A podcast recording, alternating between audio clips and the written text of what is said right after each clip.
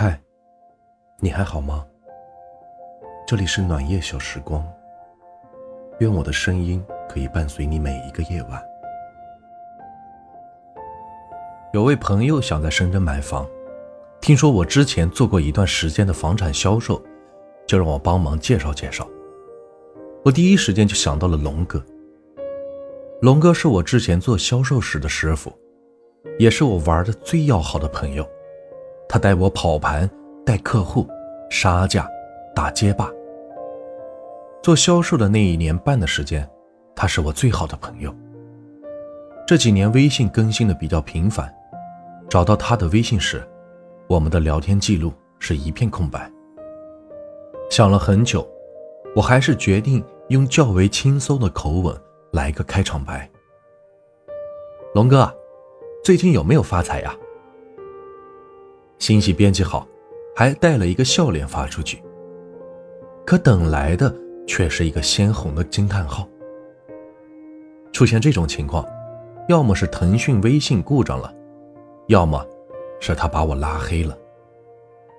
我想，不出意外的话，我应该是被他拉黑了。长大后，朋友越来越少，成了每一位成年人的常态。大学毕业那年，我把大学毕业照塞进柜子，拿出初中的毕业照。有一半人的脸开始陌生起来。我始终回忆不起来和他们之间有过什么交集。不只是这些普通朋友渐渐被我遗忘，在每个特殊阶段下，玩的最要好的朋友也没了联系。小学的时候，我和两个住得近。又同班的同学组成了三剑客，还记得每天中午都要去胖子家玩玩《三国志》和《罪恶都市》。小学毕了业，搬了家，自此再没联系过。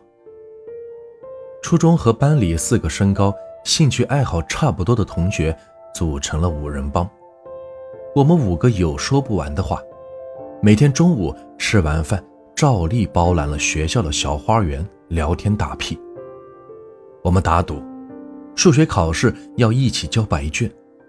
前八十分钟，我们挤眉弄眼，看谁忍不住先动笔。最后四十分钟，果然是苟华胆子最小，迎着我们鄙视的目光动起了笔。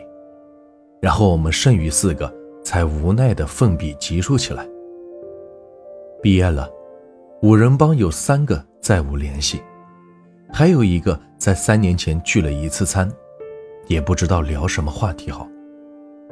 还有高中、大学、刚毕业那段时间等等阶段的朋友，都断了联系。不是说没有他们的联系方式，而是看着他们的头像，实在不知道该聊些什么好，也就不联系了。对于这些上学时期远去的朋友，我想用一句歌词来表达，再适合不过。你总是说毕业遥遥无期，转眼就各奔东西。有人说，再要好的朋友，终将淡出彼此的世界。所以我们要尽可能的多交一些新朋友，踏进新圈子。我觉得前一句话很对，后一句话。就没那么对了。记得之前看过一个精英招聘的节目，嘉宾来应征岗位，评委都是各大公司的老总、CEO。一个二三十岁的白领精英开始阐述自己的能力优势：我平时自考什么什么证书，参加什么什么论坛，推掉一切无意义的聚会，认识了很多互联网的巨头，也融入了他们的圈子。问他具体点，他说互联网一半的大佬他都有微信，都是他的朋友。一位评委认真了，问他真的认识谁谁谁吗？看他点头，立刻打了一个电话过去。没出任何意外，电话那头的大佬并不认识这个人，只是在一次聚餐时聊了两句，之后再无联系。现场一时间也是很尴尬。很多时候，一些成功人士总是让你抛下原有的圈子，去向上爬，去认识更多有价值的朋友。然后你放弃了很多，放弃了老的朋友，放弃了很多无意义的聚会，拼命的想要挤进另一个圈子。一直到某天，你停下脚步，才发现，新圈子没进去，自己身旁早已是一个人都没有了。我认为人向上努力是对的，但不能只是为了向上而抛掉太多东西。有些东西是你自然而然就能得到的，你达到了一定的层次，自然的踏进了某个圈子。结交到了某些新的朋友。其实我们更该做的，不是费尽心思的去交新朋友，而是能抽出点时间来维系老朋友。这篇文章读到一半的时候，一个很要好的朋友发来了一个“爱上你画我猜”的小程序。这是一个很沙雕的游戏。他说人多才好玩，一定要我参加。没多犹豫。我就放下了读了一半的文章，开始这种无意义的交涉。总是有人不断的说，长大后真是越来越孤独。成年人的友谊总是掺杂了一些利益。长大后交朋友，千万不要靠得太近，等等一类的话。你看，其实朋友变陌生这件事，不是突然发生的。而是在这之前，就有人不断的提醒你，你的朋友早晚会离开，所以你要早做准备。很多人就是这样不断的暗示自己，才对这些迟早会陌生的朋友越来越冷淡。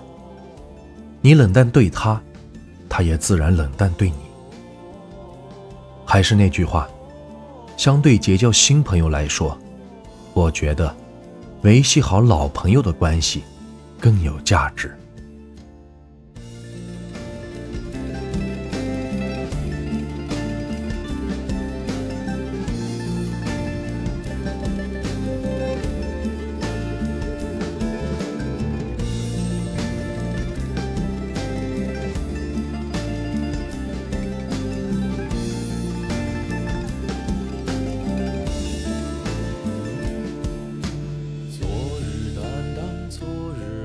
像昨日，转眼就跌撞。夏时梦长，秋时愁短。清冽途上不远望，薄情于痴，谈笑于往事。尽冷眼眉间长。